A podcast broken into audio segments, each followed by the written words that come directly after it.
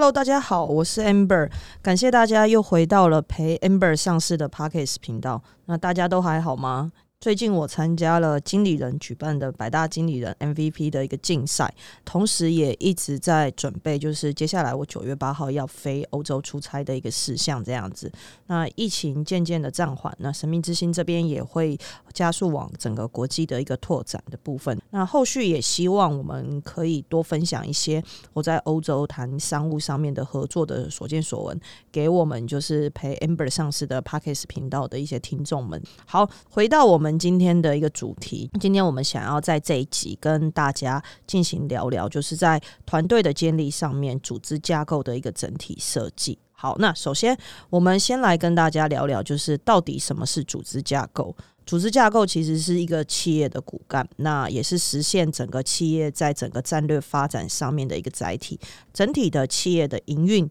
也是借由这样子的组织架构进行相对应的支撑，那更不用说在人才职位上面的一些设置、跨部门的沟通上面，都是以这样子的组织架构进行相对应的一个依据。好，所以如果当一个企业缺乏合理的组织架构的时候，它其实某种程度会造成整个分工不明确，或者是职权不清楚、沟通不顺畅等许多的一些纷争。那耗时耗能，其实都会让企业的一个成长幅。度及动能整体的一个下降，公司在新创团队或者是新创公司、成长型公司，甚至是 IPO 的一个公司，在不同的阶段时间点，公司的组织架构都会不断的持续进行调整，包含从足够弹性的扁平化组织的架构，然后到分工明确的组织型架构。那组织型架构的部分又分很多的类型去做进行，像是矩阵型的组织 （matrix structure），不论在哪一种公司会选择。符合它现阶段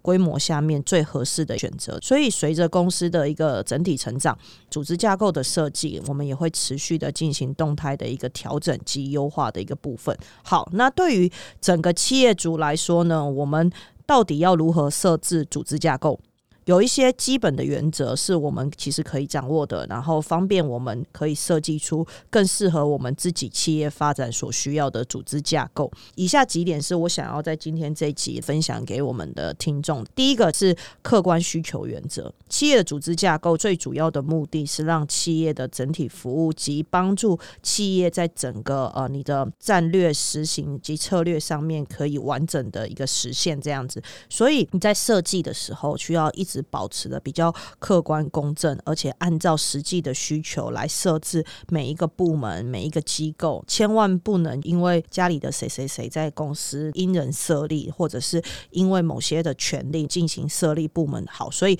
客观是我觉得在你在设置组织架构的时候，第一个必须要先厘清的部分。好，那第二个职权对等与分权的一些原则，你在设置部门跟职位的时候，必须要承担责任，应该要授予其相。相对应的一个权利去做职位上面的一些执行。如果只有责任，但是没有权利，最终的结果就是没有担当。职权比较不清楚。那此外呢，在企业组织架构的时候，权力的集中程度及分散的一个程度都应该要设置明确。那把集权跟分权的控制在一个比较合理的一个呃面向上面，会让公司的整体的动能强化，同时也不会因为过于集中导致工作效率不佳的一个情况发生。呃，有些例子其实也可以分享给我们的听众呢，大家可以去思考一下，就是在你的企业经营上面有没有这样子的情况进行发生？第一个就是。当你的决策指挥的代价越高的情况下面，那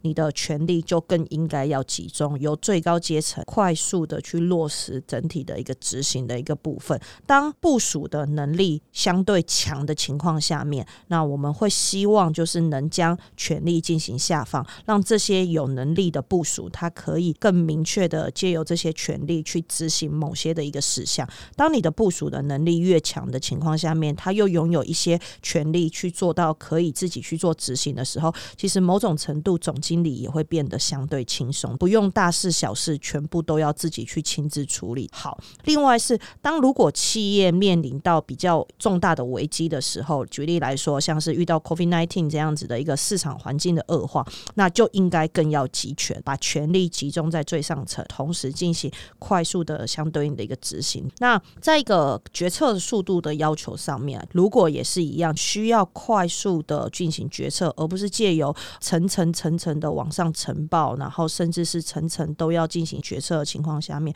某种程度呃市场不等人，时间不等人，这样子的情况下面就会过于分散。所以，当你的决策速度要求其实是要快速的专案执行的时候，更应该要提高集权的一个程度。好，那当然啦，从决策的速度来讨论，当然是要集权。那其实另外一个层面也可以看得到，就是如果你决策的影响面的大小，当影响的层面涵盖着越多个跨部门的部分的时候，决策权就应该要上移，然后实行就是比较集权的一个部分，才不会在呃整个决策的过程中造成跨部门的沟通摩擦越来越激烈，然后甚至是部门之间，然后彼此之间互相的一个对立。那这些其实都是我们在设立组织架构的时候，不论是集权还是分权的过程中，都必须要有不断新的事项，然后进行考量。第三个想要跟听众们分享的是合理的管理幅度的原则。每一个部门，每一位领导人，他都要有一个合理的管理幅度。那这个管理的幅度如果太大的话，他自己也没有办法顾及到这么多的一个面向。但是他如果管理幅度太小的情况下面，这个人这个人才可能也没有办法完全的发挥他本身的一个效用。这样子，所以在组织的结构设计上面，要制定合理恰当的管理幅度，这件事情其实也是很重要的。所以很长我们会去探讨，到底一个经理人员他的管理幅度应该是要多少人？那高层的经理直接领导多少人会比较好？就是在于效率，然后跟他的集权分权的这些呃不同的向度上面的一个考量，都有不同的一个执行的一个方式。但一般来说啦，就是每一个层级如果要向上回报的人数，如果维持在六到八人，是一个比较合适及适当的一个平均水平。好，那当然也有一些领导人很厉害，或者是上级主管，他能直接领导的人数也比较多，也有可能一个 team 超过十人以上。当然这个也是都有的。但是如果当你要你这个 team 里面的人越多的情况下面，那如果你每一天都要管理这些人来维持你的部门上面的执行，也是一样啊。你整天可能就会纠缠在一些呃日常的一个事务上面，比较少有更多的时间来去做整个部门的未来战略的一个发展。好，那管理的幅度的大小，还会影响到组织的一个整个纵向的层次的一个多少。当你的管理幅度越大的时候，组织的层次会越少，形式上面也会越扁平。就像我们一开始讲的新创公司，可能都是以扁平化的组织为主，也就是说，他一个人管了这整个部门全部的，然后所以他可以直达天听这样子。那反之呢，组织的中间层次越多的情况下面，在组织架构上面就会依照于真实的一个情况，在每一层来确定合适的一个管理幅度。不论管理的幅度过大或者是过小，对于整个企业的长期发展来说都是比较不好的。第四个想要跟。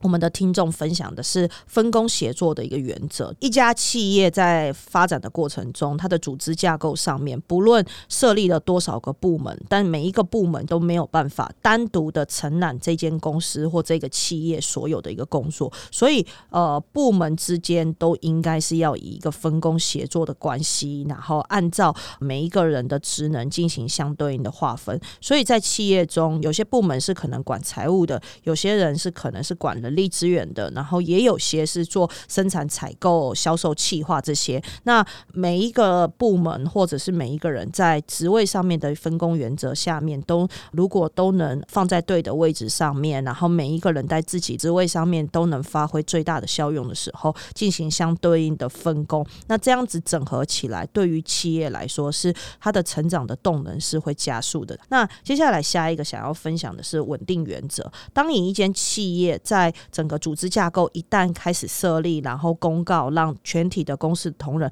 开始去做执行实施的时候，一定要在一定的时间段落内确保这样子的组织架构的运行是一个稳定不变的。因为长期的稳定的运行，这样子的组织架构，它可以从文化、从愿景上面的、从根本上面来凝聚整个企业的一个整体的一个发展力，提升企业的一个管理水平，然后甚至能加速整个高效上面的一个运转。但如果你不断的持续的进行变动，或者是你公告了这样子的一个组织架构，却没有真的落实依照你公告的组织架构去做执行的时候，反而会造成员工更多的一个不便利性，甚至是一个跨部门上面的一个摩擦，然后对于公司的整体发展也会变得比较不清楚。那不清楚的时候，就会产生质疑，产生质疑之后，可能就会造成人员上面的一个流动。那第六个想要分享的是应变原则，就是一个理想的企业组织架构是会随着整个市场上面的环境、整体经济的环境变化而变化。那随时都有可能要必须做出符合环境挑战比较适当的一个组织架构，所以任何东西都不太可能在这个时代上面还是一成不变的。如果不变，最后可能就会被面临到淘汰这样子。所以企业在面临整个求生存的过程中，它必须要不断的调整它的组织架构，来符合和整个市场上面的一个需求这样子。好，那第七个想要跟各位听众分享的是企业的文化组织架设的同步原则。那大家都应该知道，在公司的运营上面，组织架构可能是属于比较刚性的一个部分，但我们必须要借由落实更多的企业文化，让公司的同仁们更理解，原来在这样子的组织架构下面，每一个人可以做到什么样的事情，然后这些全部人组合在一起，落实公司想要发展的一个目标。那这个目标其实是围绕着公司当时创立想要经营公司的一个文化，然后这其实都会发挥对于公司治理上面蛮重要的一个作用。那同时，它也可以让公司的同仁更具有向心力、凝聚力，工作的态度上面跟行为也会改善。在组织结构设立的同时，我们应该要辅以相对应的企业文化的建设，它会有助于组织架构的设立，并发挥整个组织架构的一个效用。好，那第八个也是最后一个，就想要跟各位呃伙伴们探讨的，各位听众探讨的，就是最影响公司的利润的部门，应该要直属总经理室。那这个也是生命之星现在正在做的事情。组织架构中有一些部门，它的工作绩效对于公司的整体的利润的发展，或者是营收的发展是有决定性的一个影响。正因为对于公司比较有重要性，所以这些部门呢，如果能直属总经理室，直接对总经理进行负责，那可以增加整个在企业决策的及时性跟效率性的一个部分，而避免因为层层层层的回报，或者是层层层层的决策的时间过长，所造成不必要的一个损失跟风险这样子。那除此之外呢，它也有一个优势，就是当有总经理来控制最影响利润的部门的时候，它其实还可以对这样子的部门实施最有效的一个监控，避免这些部门内的一些贪污啊，或者是舞弊的情况去进行发生。以上八点是当时我觉得在设立公司的组织架构上面，这八个点是大家可以去进行探讨跟思考的。当围绕着这八个点去设立最符合你自己企业的组织架构的时候，基本上面你都能设立一个相对应不错，而且是可以符合公司的整体成长组织架构的一个设计。好，那第二个想要在这个这一集里面想要跟各位听众们分享的，当时生命之星针对于这些组织架构的一些历程拿起有没有什么一些经验可以分享？那二零一六年的时候，生命之星在最开始创业的时候，其实我们一开始就跟很多的新创团队、新创公司一样，我们使用的超级扁平化的组织。那当时我们其实只有五个人，所以每一个人就分一个部门的概念，整体上面的发展非常弹性的，而且效率的速度都等于是大家只要聚集在一起，马上就能讨论，马上就能决策，所以没有所谓的阶级，人人都是可以直达天听的概念。这样子，我们希望可以加速每一件事。事情在执行上面的效率跟落实的一个部分。那当然呢，后来随着生命之星加入的员工越来越多的情况下面，我们又因为 ISO GMP 厂的一些集合所需要部门别的一些设立、组织架构的一些提供，所以我们开始从扁平化组织慢慢的导向成组织分工的组织架构。然后，所以我们后来就是有设立了包含像是研发部、生产制造部，然后品管部、行政管理部、行销业务部及法律治权部，每一个部门都有它对应要做的事情及分工的部分。好，那后来在第三次的修改部分组织架构的时候，因为今年我们开始往资本市场去走，那所以我们包含将海外的扩展事业部门、供应链管理的部门及学院的推广顾问等这些都直接直属在总经理室，加速整个市场上面的推广及资源整合的部分。那后来又因应的 IPO 的整体的需需求，所以设立了内机内控的部门，作为公司各部门的一个集合。那今年其实我们还设立了另外一个部门，就是 CSR 的 Committee，我们来加速整个落实在 ESG 下面的整体的一个绿色营运。好，所以这个也是一样，回到前面所说的，随着公司不断的成长，设立的部门及我们的整个组织架构都是不断的在做调整，调整成符合当下最适合整个企业成长的需求的。好，升级公司跟其他的产业在设立公司组织架构的时候，老实说了，对我自己这几年的研究来看的话，没有太大的不同。那设立的部门其实也都大同小异。不过，如何将人才放在正确的位置上面，放在正确的部门，放在正确的职缺上面，是一件非常非常非常重要的事情，也是每一间公司在企业成长的过程中所会面临的一个挑战。那公司的组织架构虽然设立，但是不论你设立的多好，如果没有对应的好的人或对应对的人去做落实执行，也是没有用的。它也比较没有办法发挥整个组织架构完整的一个设计。好，之前呢，我们其实在前面几集的时候有跟各位听众们分享了 KPI 跟 OKR 的一个差异，也是一样。不论你选择 KPI 还是 OKR，不论选择哪一种，都是企业自己觉得最适合自己的选择。这个东西没有对错。好，那我自己个人呢是非常推崇 OKR 的经营管理。然后，但这个也不是说我舍弃了 KPI 的制度，而是在做公司的组织架构下面，就是我增加了 OKR 的元素跟概念。我希望让生命之星可以更加速的整体的一个成长。好，那这边我们也帮我们的听众们简单的回顾一下之前我们前面几集所说的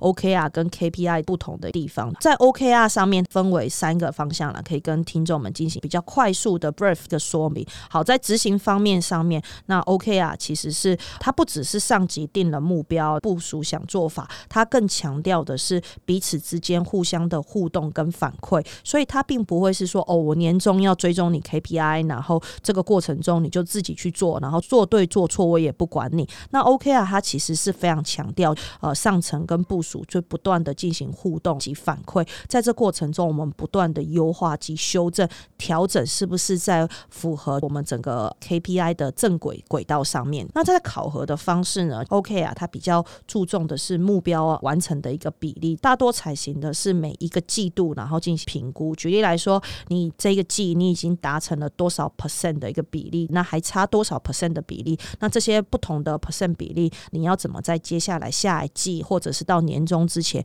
你怎么进行分配？那整个特点上面的执行 OK 啊，它其实是员工思考想要做的事情，它同时主动的跟主管们进行提供，也就是说上下沟通密切，然后我们来确保这样子所提出来或面临到的问题是可以被进行及时解决的。那这是我觉得呃 OK 啊最吸引我的地方，它可以帮助很多的新创公司、新创团队在于弹性、效率跟遇到问题解决问题上面达到很快速、及时的一个调控。所以早期新创团队、新创公司的时候，扁平型的组织人人都能达到天听，也比较没有组织架构的一个概念。大家虽然都是在自己的职位上面为公司好，出发点虽然好，但流于以自己的专业角度来看事情，也会造成跨部门上面的比较多的一个纷争。后来，生命之星从这样子的扁平组织架构到这样子的分权分层的一个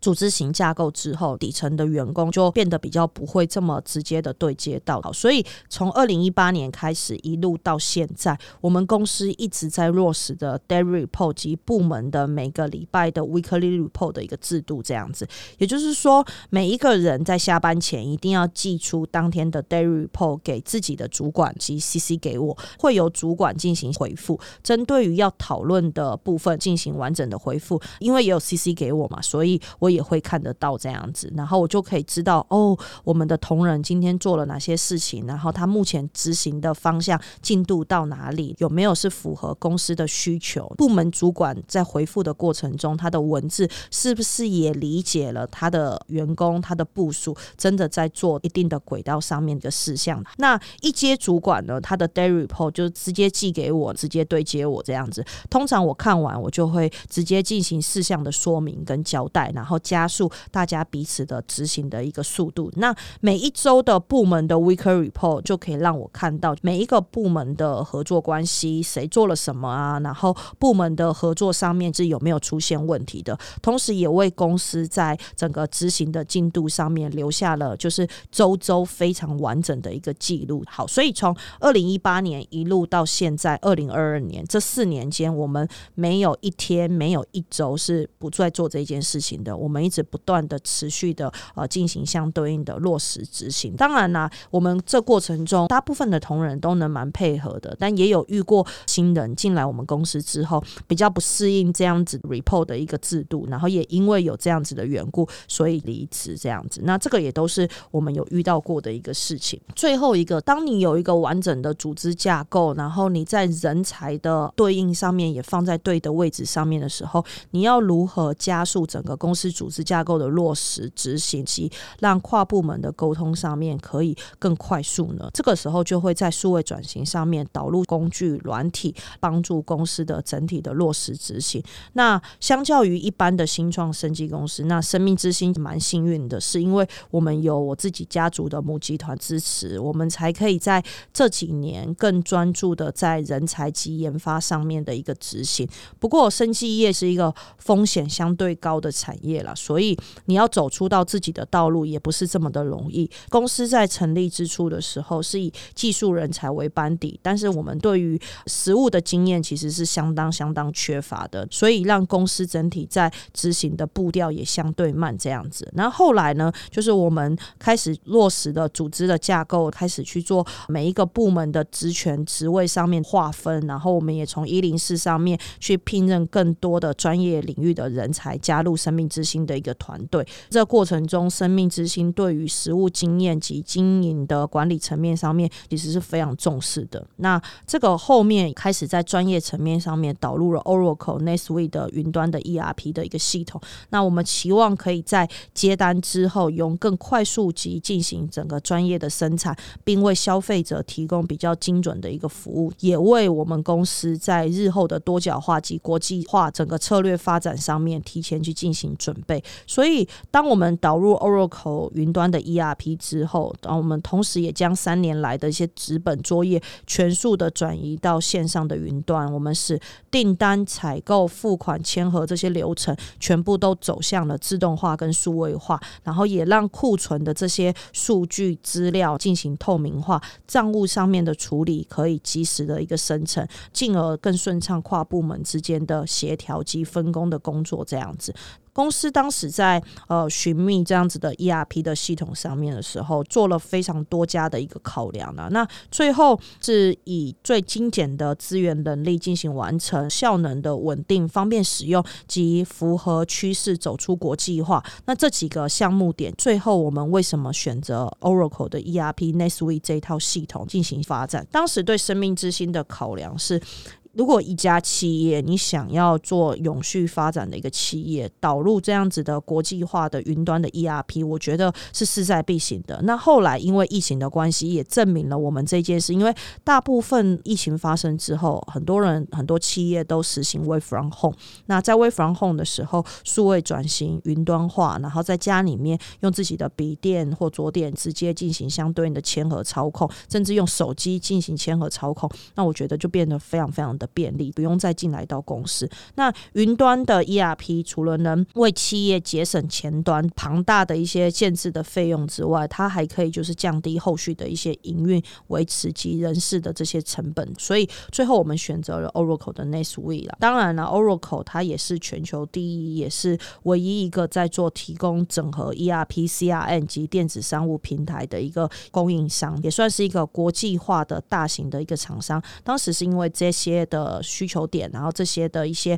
呃吸引力，所以让生命之星成为台湾第一间生技新创使用这样子的一个云端的系统来导入，为接下来的 IPO 努力。我们当时在导入的时候，大概花了六个月的时间准备，后来又有六个月的时间进行 s a n b u s 的沙箱上面的一个模拟，才整个在一年之后才算是完整导入完成这样子。那只是呃在导入的过程中面临到非常多的问题啊，包含人员的流动啊，然后一波又一波的灾难。但我自己是认为，为了公司的整体成长，这些东西都是必经的过程，也是必须要做的。不论你中间遇到了什么样的一个困难，在理想上面，数位转型加速了整个跨部门在执行上面的速度。如果对应有稳定的 SOP 的执行，相对应的在跨部门的沟通上面也会便利非常多。当然，实务上面还是会面临到许多的困难点，必须要逐一去做克服服的。好，以上是在团队建立组织架构的设计上面，我们今天想要跟听众们进行简单的一个分享，这样子。那今天这一集我们准备要结束了，一样始终希望大家都可以一起的思考、交流、学习，然后我们一起成长，那会是这个 Parkes 频道很大很大的一个价值。那请大家持续关注我们陪 Amber 上市的 Parkes 频道，也继续的支持我们。不论今天你有没有创业，都可以将这里的一个实战知识使用下去，分享下去。那我们下一集再见喽，拜拜。